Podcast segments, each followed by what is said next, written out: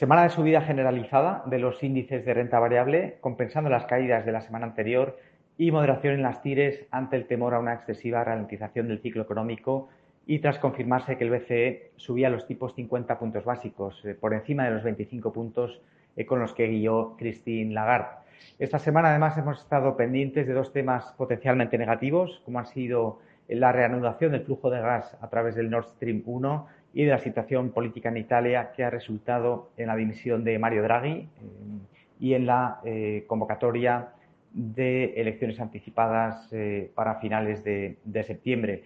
por su parte, el Banco de Japón mantuvo los tipos sin cambios, en línea con lo esperado, y en cuanto a datos macro, lo más relevante ha sido el débil tono que han mostrado los PMIs en, en julio. En la eurozona los datos han caído por debajo de 50 puntos por primera vez desde febrero de 2021. Especialmente débil ha sido el comportamiento en el sector manufacturero y por países, Alemania eh, habría sido el país que ha mostrado el mayor eh, retroceso.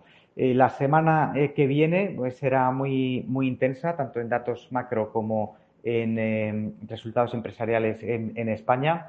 En cuanto a datos macro, lo más relevante será la reunión de la FED, que se reúne el miércoles. La prioridad para la Fed sigue siendo el control de la inflación. El eh, mercado está descontando una subida de 75 puntos básicos hasta el 2,25-2,50 para llegar a finales de 2022 en el 3,5%. Así que eh, atentos a la reunión de la Fed que será especialmente importante. Y luego, en cuanto a datos macro, pues también veremos datos del PIB en tanto en Estados Unidos como en Europa. En Estados Unidos es el dato adelantado del segundo trimestre. Se espera que vuelva a terreno positivo tras la caída en el primer trimestre, con lo cual se evitaría la recesión técnica, mientras que los datos en Alemania, Francia y España deberían mostrar eh, leves eh, subidas del PIB en el segundo trimestre en relación al eh, primer trimestre del año. Además, también tendremos referencias de, precios en la eurozona, en Alemania, Francia, en las que se espera que muestren que todavía no hemos visto el pico de inflación y luego también estaremos pendientes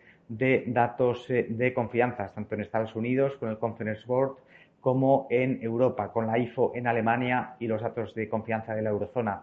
Y en todos los casos se espera que la confianza eh, se eh, resienta y que se muestre una cierta ralentización, una cierta moderación frente a los datos de, junio. También eh, semana muy intensa en resultados empresariales, especialmente en España, en donde eh, prácticamente la totalidad del IBEX eh, publicará resultados a partir del martes. el lunes recordamos que es festivo y que a partir de ahora pues entramos en un periodo de menor volumen, con lo cual ser periodo vacacional, con lo cual creemos que los movimientos del mercado pues podrían ser eh, más, eh, más acusado. Nosotros tenemos una visión un tanto eh, prudente de cara al corto y medio a plazo. Creemos que el temor a una recesión en un contexto de inflación elevada podría seguir pesando a los, a los índices, especialmente en, en Europa, en donde ya decimos que las previsiones de inflación pues siguen apuntando al alza y además en un contexto en el que esperamos que los datos macro